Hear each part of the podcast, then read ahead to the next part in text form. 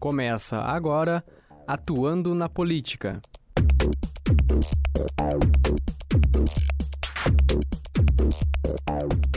Primeira edição do programa Atuando na Política.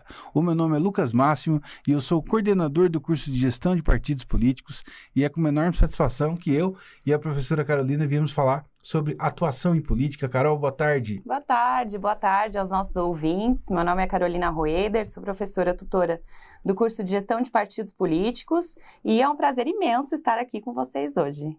Bom, pessoal, a proposta do nosso programa é trazer alguns conteúdos que estão presentes na formação de um gestor de partidos políticos, que estão presentes na formação do curso de ciência política e tentar fazer um bate-papo bastante leve, bastante descontraído e bastante objetivo sobre aquilo que trata da, do básico da atuação profissional, que é o conhecimento da legislação.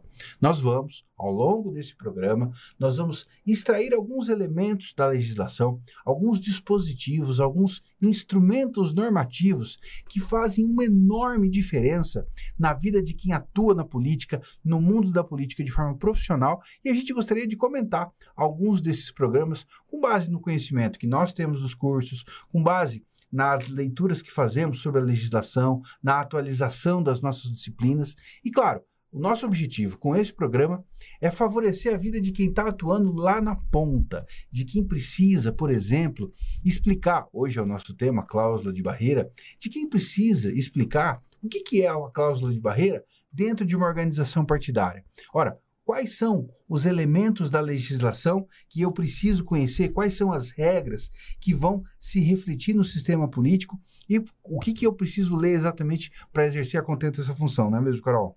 Exatamente. A nossa intenção aqui também é fomentar boas práticas, né? Você que está trabalhando na política, no dentro de um gabinete, ou até mesmo que queira lançar uma candidatura a um cargo eletivo, a gente pretende aqui debater essas regras, né?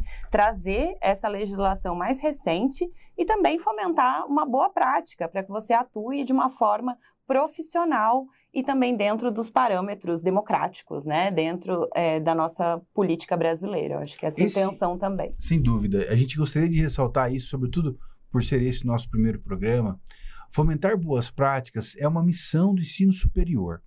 Nós precisamos ensinar as pessoas sobre quais são os instrumentos normativos que geram impacto sobre o dia a dia, para que as pessoas possam conhecer, mesmo você que ainda não é aluno e você que está nos prestigiando pelo YouTube, você que vai assistir esse vídeo depois e que você pode eventualmente no futuro vir a se interessar pelo nosso trabalho, a gente precisa conhecer alguns aspectos da legislação, a gente precisa aprender a decodificar a legislação, e é isso que se faz dentro de, de universidades, é isso que fazem as instituições de ensino superior. Então, o fomento a boas práticas no mundo da política, olhando a gestão de partidos políticos, é um dos objetivos do programa Atuando na Política. Carol, vamos a, apresentar, já feita essa, Sim, essa abertura? vamos. Vamos nossa, ao tema de hoje? Exatamente. Vamos então para a nossa é, é a cláusula de desempenho nas eleições, que ela foi instituída pela emenda constitucional número 97 de 2017. A gente vai colocar aqui na tela para mostrar para vocês qual é esse instrumento normativo que modificou a nossa Constituição Federal. E vamos lá então à tela. O Arthur vai colocar para a gente aqui, pessoal, a emenda constitucional número 97, que foi aprovada no dia 4 de outubro de 2017.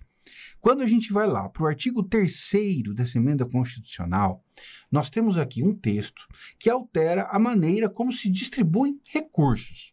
Olha como é que isso aqui é importante. Diz aqui o artigo 3 é, da emenda constitucional que muda o artigo 17 da Constituição Federal do nosso país.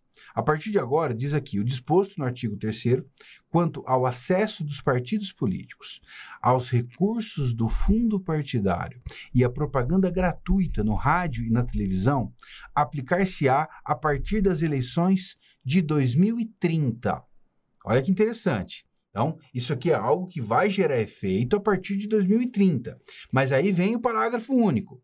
Terão acesso aos, aos recursos do fundo partidário e a propaganda gratuita no rádio e na televisão os partidos políticos que, Um, inciso primeiro, na legislação seguinte, na legislatura seguinte às eleições de 2018, obtiverem nas eleições para a Câmara dos Deputados no mínimo 1,5%, 1,5% dos votos válidos distribuídos em pelo menos um terço das unidades da federação, com um mínimo de 1% dos votos válidos em cada uma delas, ou tiverem elegido pelo menos nove deputados federais distribuídos em pelo menos um terço das unidades da federação. Então, aqui nós temos a cláusula de barreira sendo implementada nas na legislatura imediatamente posterior às eleições de 2018. Aí vem um segundo nível, um segundo momento da cláusula de barreira que se aplica à legislatura que está começando agora, em 2023, que sai das eleições de 2022. Acompanhe comigo aqui agora o que diz a, o artigo 3 para as, a, legislatura posterior a 2022. Obtiverem nas eleições para a Câmara dos Deputados, no mínimo 2% de votos válidos. De novo, gente, nós estamos explicando para vocês o que é a cláusula de barreira. Nós estamos mostrando as condições que a emenda constitucional número 97 impõe para que os, os, os partidos políticos tenham acesso ao fundo partidário. Beleza? Notem como que em 2022 essa cláusula fica um pouquinho mais rigorosa do que era em 2018. E em, nas próximas eleições, em 2026, vai ser ainda mais rigoroso no nosso próximo bloco, a gente já vai exaurir as consequências dessa legislação. Mas é parte do nosso programa ler o texto legal, conhecer o que está escrito no instrumento normativo. Então vamos lá. Nas, nas, eleições, então, posteriores a 2022, obtiverem nas eleições para a Câmara dos Deputados no mínimo 2% dos votos válidos distribuídos em pelo menos um terço das unidades da federação, com um mínimo de 1% dos votos válidos em cada uma delas, ou tiverem elegido pelo menos 11 deputados federais distribuídos em pelo menos um terço das unidades da federação. Essa é a regra, é a vedação para acesso a recurso do fundo partidário na eleição, na legislatura que começa em 2023 posterior às eleições de 22. Vamos agora ao nosso terceira, a terceira trava da cláusula de barreira, que passará a gerar efeitos nas eleições de 2026. Obtiverem nas eleições para a Câmara dos Deputados no mínimo 2,5% dos votos válidos distribuídos em pelo menos um terço das unidades da federação, com um mínimo de 1,5% dos votos válidos em cada uma delas, ou tiverem elegido pelo menos 13 deputados federais distribuídos em pelo menos um terço das unidades da federação. Essas são, né, Carol, as regras para que os, para que os partidos políticos tenham acesso ao fundo partidário e tenham acesso também ao horário político gratuito eleitoral. Exatamente. Isso foi uma transição, então, para chegar até os 3% em 2030. E vale ressaltar também que aqueles, é, aqueles deputados eleitos é, por algum partido que não, não conseguiu acessar a essa cláusula, a esse desempenho, ele pode migrar de partido sem nenhum prejuízo, migrar para um, outro partido, é, no caso de uma fusão, por exemplo, né? O partido se fundiu com outro, ele pode migrar sem nenhum prejuízo. Então, bom, eu acho que é importante agora, feito é, a nossa leitura aqui sobre esse instrumento normativo, sobre essa mudança na regra, Importante a gente colocar o contexto. Por que, que essa regra surgiu? Perfeito. Porque a gente tinha uma fragmentação do sistema partidário altíssima, muito, mas muito alta, não vista em nenhum outro lugar do mundo. Aqui no Brasil, nós tínhamos em 2018 16 partidos efetivos no nosso sistema partidário, na nossa Câmara dos Deputados e das Deputadas. O que, que isso quer dizer?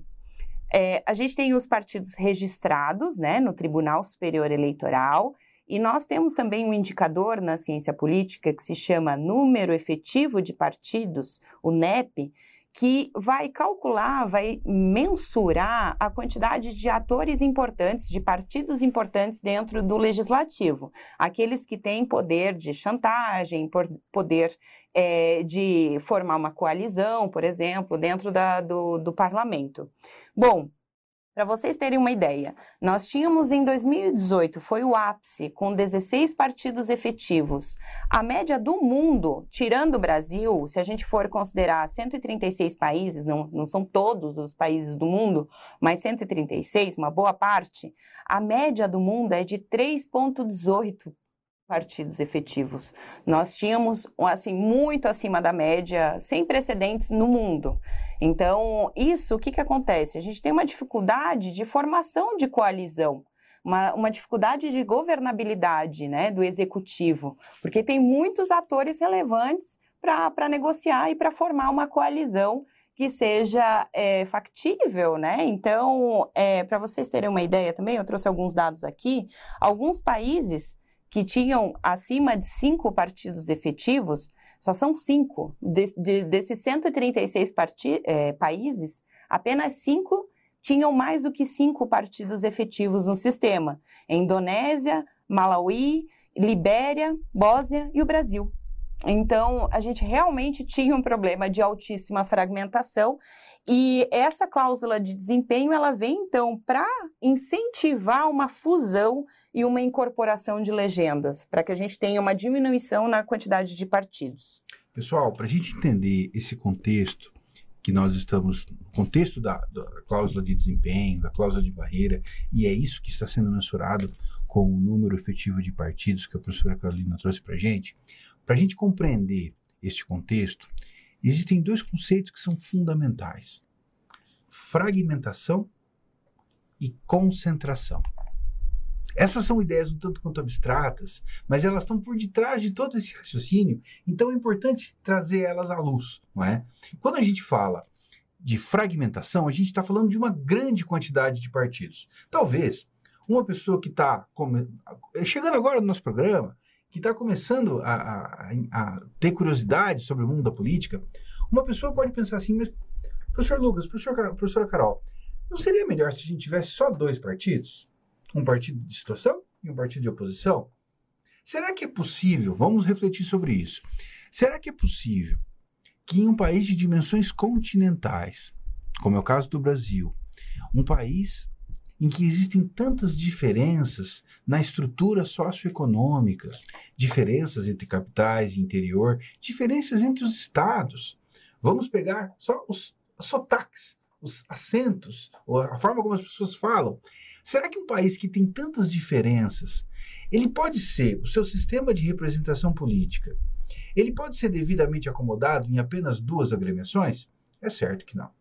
Se nós temos tantos partidos no Brasil, essa quantidade enorme de partidos existe, ela é uma das consequências do próprio desenvolvimento das instituições democráticas. À medida em que a Constituição se consolida e que mais pessoas passam a se envolver com a política, o sistema de representação ele vai tentar assimilar essa heterogeneidade, essa fragmentação que está no tecido social, que está disposta na estrutura da sociedade brasileira.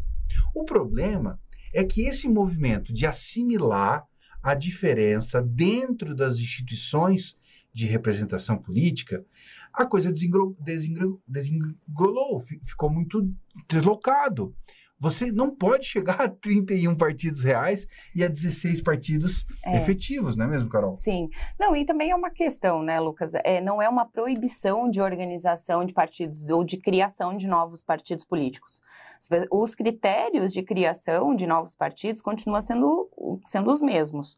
No entanto, é para acesso de recursos públicos. O que, que acontecia? Muitos partidos recebiam recursos públicos ou não representavam pessoas, não elegiam ninguém, e aí e é, isso é uma questão, né? Está recebendo dinheiro público, tem que ter algum retorno para a sociedade. É, ou também, é, indo para outro lado, que aí vai para as coligações, que também foi proibida, as coligações, é, a gente vai falar disso em outro programa, mas acho que é importante colocar porque é no mesmo movimento né, de diminuir essa fragmentação e ir para uma concentração maior. Mas a proibição das coligações em eleições proporcionais, ela vai nesse sentido também, né? Porque muitos partidos pequenos, eles acabavam, que eram partidos cartoriais, né?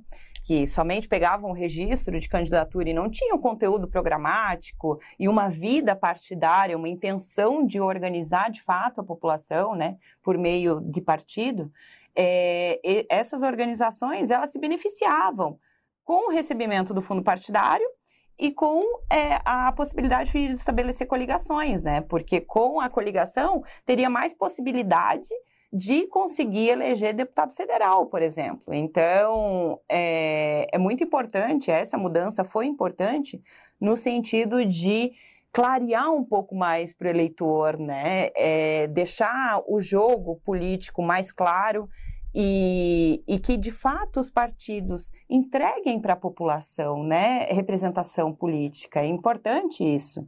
E aí eu queria ir para os efeitos né, uhum. dessa, dessa regra propriamente dita.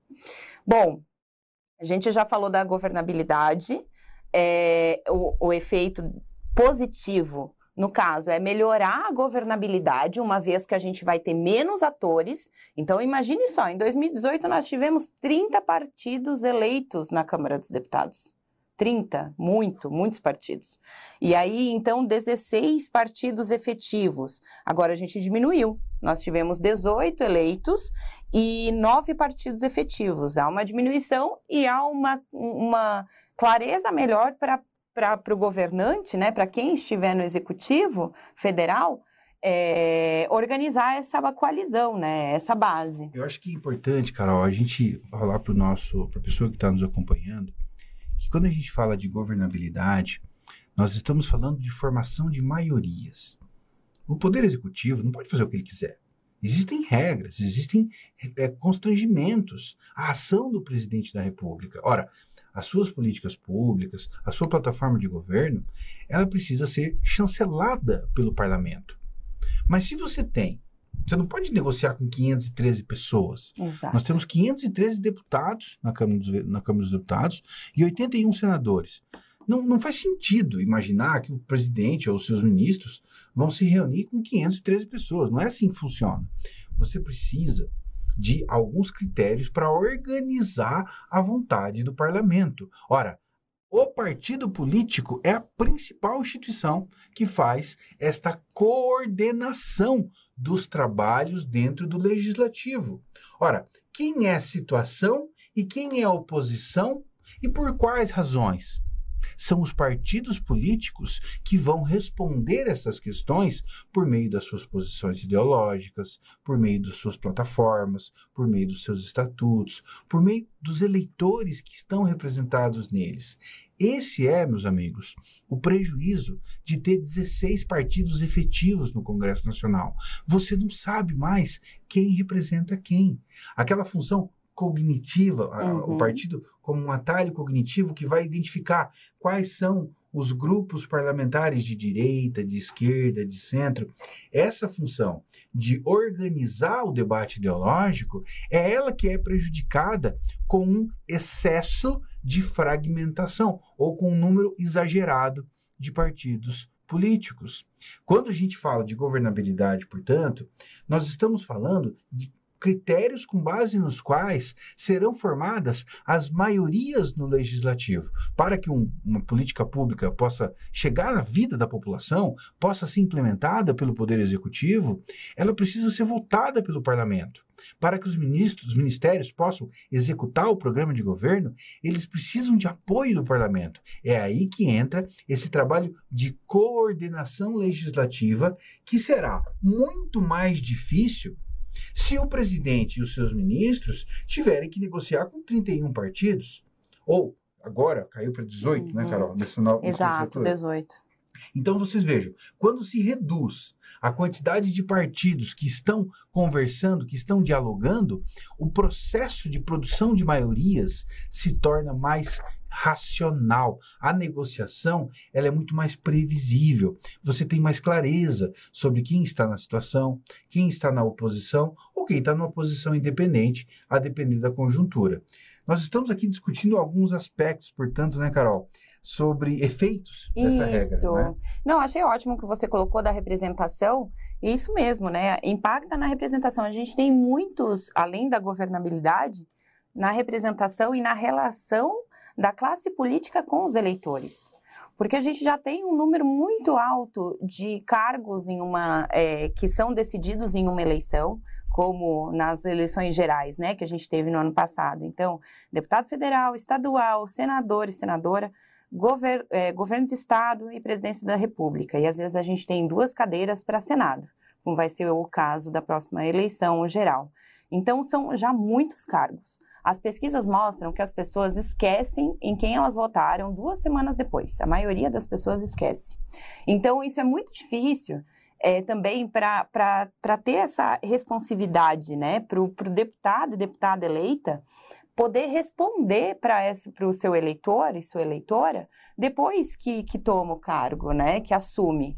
Porque o eleitor já esqueceu, não lembra mais. Então, se a gente tiver uma redução do número de partidos, ajuda também nisso, né? Porque o, o, o eleitor e a eleitora vão poder identificar e saber o que aquele partido defende. Isso é muito importante para a nossa democracia, né? Então, sem dúvida, é essa responsabilização maior do deputado eleito é, isso é, pode ser um efeito colateral aí positivo nessa cláusula de desempenho para acessar o fundo partidário, sem dúvida.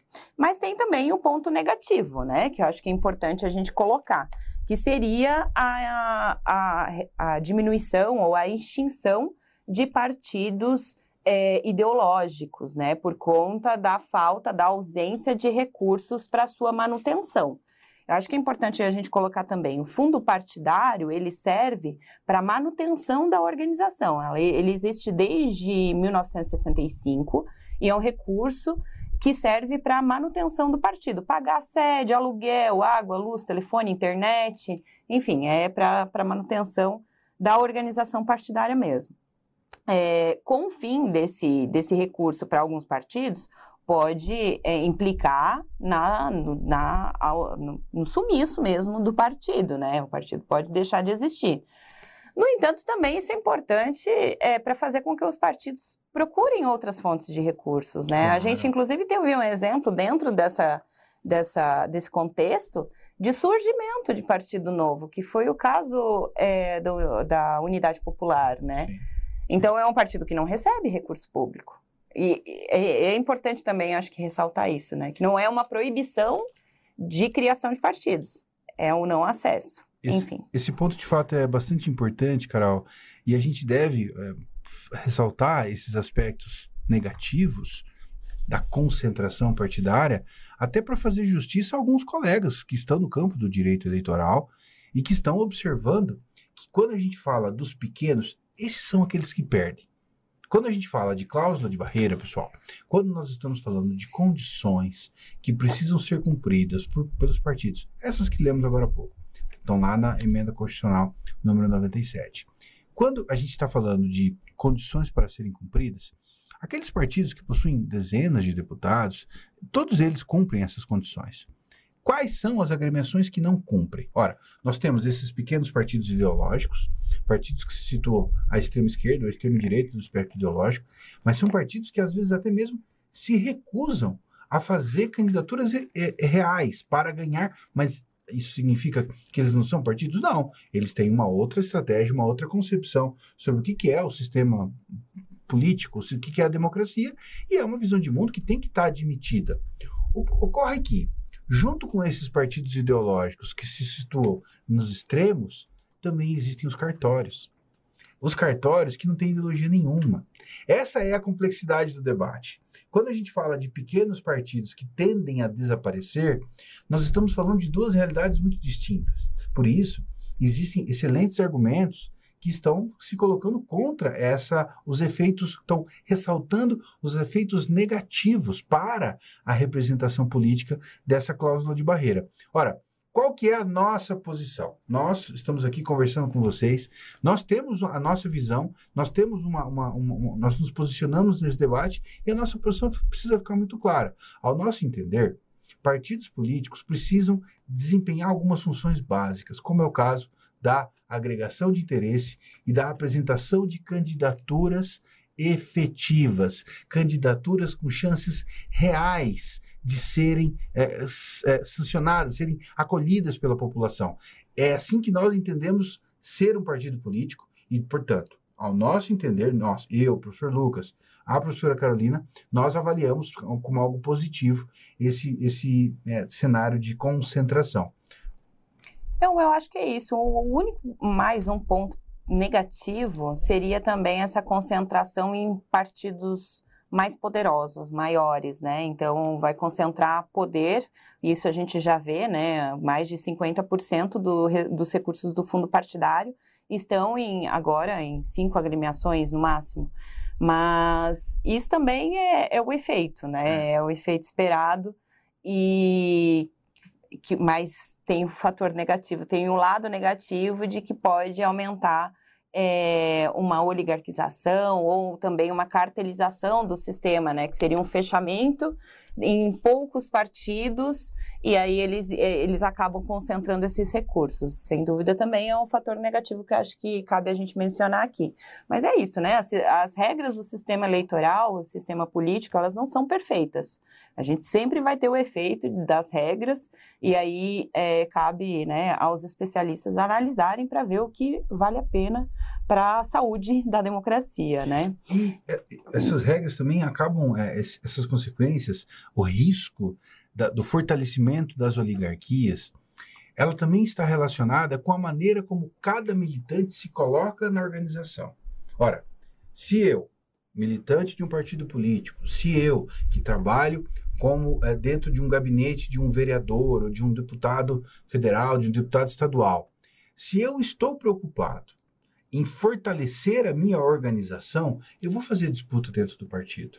Eu vou brigar para saber como que os recursos do fundo partidário estão sendo administrados. E essa disputa dentro do partido é um dos efeitos deste movimento de organização, ou talvez um dos efeitos que nós gostaríamos que acontecesse. É salutar, do nosso, ao nosso entender, é salutar para a vida partidária que existam disputas dentro da organização. Mas disputas em torno do que exatamente? Eu e a professora Carolina, ela, a professora Carolina que trouxe, fez essa tabulação e eu trouxe lá na disciplina de métodos quantitativos, a gente fez um exercício bastante é, importante para mostrar para vocês o que, que, pode ser disputado. A gente pegou os, os, nomes das pessoas que fazem parte da Comissão Executiva Nacional. E o que, que a gente constatou? Que a maior parte daqueles nomes são de pessoas do gênero masculino. Ora, se as pessoas que definem o destino ao recurso partidário as, as, pessoas que estão na Comissão Executiva Nacional, se a grande maioria é formada por homens, como é que a gente vai pensar em uma representação feminina real, orgânica? É preciso, portanto, que as mulheres, desse ponto de vista normativo, que elas se lancem nessa disputa, façam a luta para chegar nessas instâncias de poder e dentro delas poder ajudar a influenciar a tomada de decisões. Esse é um dos efeitos da concentração e de, da redução da fragmentação. Deixa eu colocar, trazer aqui alguns dados é, dos impactos, né? Como essa, essa mudança na Constituição, ela já aconteceu em 2017. É, a gente já teve né, é, essa, essa cláusula de desempenho em 18 e em 22, nós já vimos aí uma mudança no sistema partidário. Bom, a gente saiu de 35 partidos para 31, com a criação de um novo, né, é, que é a Unidade Popular, em 2019. Mas nós tivemos a fusão do Democratas com o PSL, que criou União Brasil. É, está aguardando a homologação é, da, da fusão do Partido Trabalhista Brasileiro com o Patriota, que vai virar o Mais Brasil. Esse está aguardando, está no TSE, já aguardando homologação. E tivemos também várias incorporações. O PHS foi incorporado ao Podemos, o PRP foi incorporado ao Patriota, é, o PPL foi incorporado ao PCdoB e está aguardando também é, a homologação do TSE a incorporação do PSC ao Podemos. Então, a gente já teve essa redução, que são é, os efeitos aí dessa regra, né? E, bom, agora indo para o nosso último bloco sobre os efeitos da, da, da regra, pensando aí na estratégia de gestão do partido político. Bom, isso daqui que a gente já viu, de fusão, de incorporação, são estratégias já de gestão de partido, de é, man manter o recurso, né? Uma estratégia de sobrevivência que as lideranças partidárias tomaram para manter o recurso, então, é, de seu partido, né? Tanto de rádio e televisão quanto do fundo partidário. Para além disso também, né, é, a gente viu algumas estratégias como mudanças de nome, né, que a gente pode até fazer aí uma, uma é um paralelo com o marketing, né, de rebranding, de uma reposição de marca, que a gente viu aí de alguns partidos. Partido Sim. Republicano mudou é, para Partido Liberal, o PRB virou Republicanos, o Partido Popular Socialista virou Cidadania, o PTC virou Agir, que era o Partido Trabalhista Cristão, virou Agir. Houve aí uma mudança de nome mas eu acho que também a estratégia daqui para frente tem que ser para além do nome, uma mudança também é, na relação com as bases sociais. Eu acho que, sem dúvida, não basta só mudar o, o, nome do partido, né? Tem que ter também uma mudança aí nessa relação com a população, com os eleitores. E isso é muito importante também, né, frisar que dentro desse fundo partidário, 20% desses recursos são destinados para as fundações partidárias. Perfeito. Os partidos precisam fazer formação política dos seus quadros. Então, acho que nesse sentido também há uma cobrança maior aí do TSE, estão colocando aí é, uma mudança para as prestações de contas das fundações, para publicizar isso, uma vez que é dinheiro público, precisa haver maior transparência. Então, acho que os dirigentes precisam ficar de olho e atentos a essas alterações aí, a esses efeitos da cláusula de desempenho e de uma maior fiscalização também desses recursos, né? Carol, se um aluno nosso, ou se uma pessoa que ainda não é aluno, mas está nos assistindo até agora, se perguntar, professor, mas o que, que eu posso fazer para eu me beneficiar desse movimento, desse, desse, desse contexto de concentração dos partidos políticos? Pense no diretório que existe no seu município ou que pode vir a existir. Como é que está havendo essa junção das estruturas partidárias? Será que na sua região já existe um diretório municipal do partido no qual você milita ou da organização que expressa suas ideias? Será que agora não pode ser um momento para criar esse diretório? Essas são algumas das questões que estão relacionadas com as estratégias uhum. que as pessoas que estão pensando a organização vão colocar em prática nos próximos, é, nos próximos meses, uhum. com à medida que essa regra vai gerando efeito. Acho que a gente já está indo por favor, Isso, vamos para o nosso último bloco, então, que é a pergunta. Tem no GPP, GPP é o nosso tecnólogo de gestão de partidos políticos, é um curso tecnólogo de dois anos, que vai então ensinar, por exemplo, o número efetivo de partidos, a gente tem isso na disciplina de partidos políticos e sistemas partidários, o NEP, o cálculo do NEP. Além disso, também nós abordamos nessa disciplina sobre a institucionalização do sistema partidário, que é um tema bem importante, acho que está aí, é, faz parte desse nosso debate de hoje. E também, dentro da disciplina de sistemas eleitorais comparados, a gente tem sobre a cláusula de desempenho, o fim das coligações, é, as federações partidárias também está presente nessa disciplina. Tem na disciplina de métodos quantitativos também, que o professor Lucas é, é, leciona, que também vai trabalhar essa questão dos diretórios, como que você vai trabalhar esses dados. Né? É muito importante fazer essa gestão dos da análise dos dados quantitativos do partido político, não é mesmo, professor Lucas? Foi muito bem, muito bem colocado, Carol. A gente gostaria, pessoal, sempre que a gente estiver caminhando para o encerramento do nosso programa, a gente gostaria de ressaltar esse tópico. Nós estamos aqui fazendo uma discussão em alguma medida curta, objetiva. Estamos hoje resolvemos falar sobre a cláusula de barreira. Mas você que vier fazer a graduação em gestão de partidos políticos, você vai ter livros, você vai ter aulas, você vai ter material didático que vai nos permitir aprofundar sobre esses assuntos, conhecer esse aspecto, esses temas com mais pormenores, para que a gente de fato possa fazer aquilo que se espera da pessoa que vem estudar o mundo da política, de quem quer trabalhar dentro de um partido político com conhecimento, com bastante formação, que é ser um bom gestor de partidos políticos. A proposta do programa Atuando na Política é trazer alguns elementos que fazem parte da rotina partidária, que fazem parte das discussões de um partido político, é o caso hoje da cláusula de barreira, e trazer, tentar ajudar você que está nos acompanhando a como decodificar, como entender, como operacionalizar na prática esses instrumentos. A gente espera que os, o, o, programa de hoje tenha ajudado a atribuir, a, a, a, atingir esse objetivo. E antes de passar a palavra para a Carol fazer a sua fala de encerramento, eu queria destacar você que já é aluno do curso de gestão de partidos políticos e você que precisa de conteúdo para fazer as suas atividades de extensão universitária, fique muito à vontade para pegar o vídeo de hoje e para levar lá no seu partido, lá no seu diretório, para fazer essa discussão junto com os dirigentes da agremiação em que você trabalha, da, do partido qual, pelo qual você milita. A proposta do programa Atuando na Política é colaborar com a realização das atividades extensionistas nos cursos de ciência política, de gestão de partidos políticos, de relações internacionais, enfim, todo mundo que atua no mundo da política poderá se beneficiar dos nossos programas para colocar em prática as suas atividades extensionistas. Carol, se eu não esqueci nenhum aspecto hum. importante, eu passo a palavra para você ou complementar tá ou se despedir. Não, eu acho que quem quiser saber mais sobre o nosso tecnólogo de gestão de partidos políticos, manda mensagem para a gente, nos procure aí nas redes sociais ou no nosso e-mail, que a gente deixa disponível aí também no vídeo.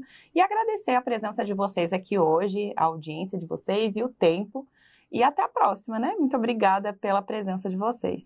Eu também queria agradecer a todos vocês que estiveram conosco até o final do programa, agradecer a todos os colegas da Rádio Ninter e esperamos revê-los nas próximas edições do programa Atuando na Política. Tchau, tchau, pessoal.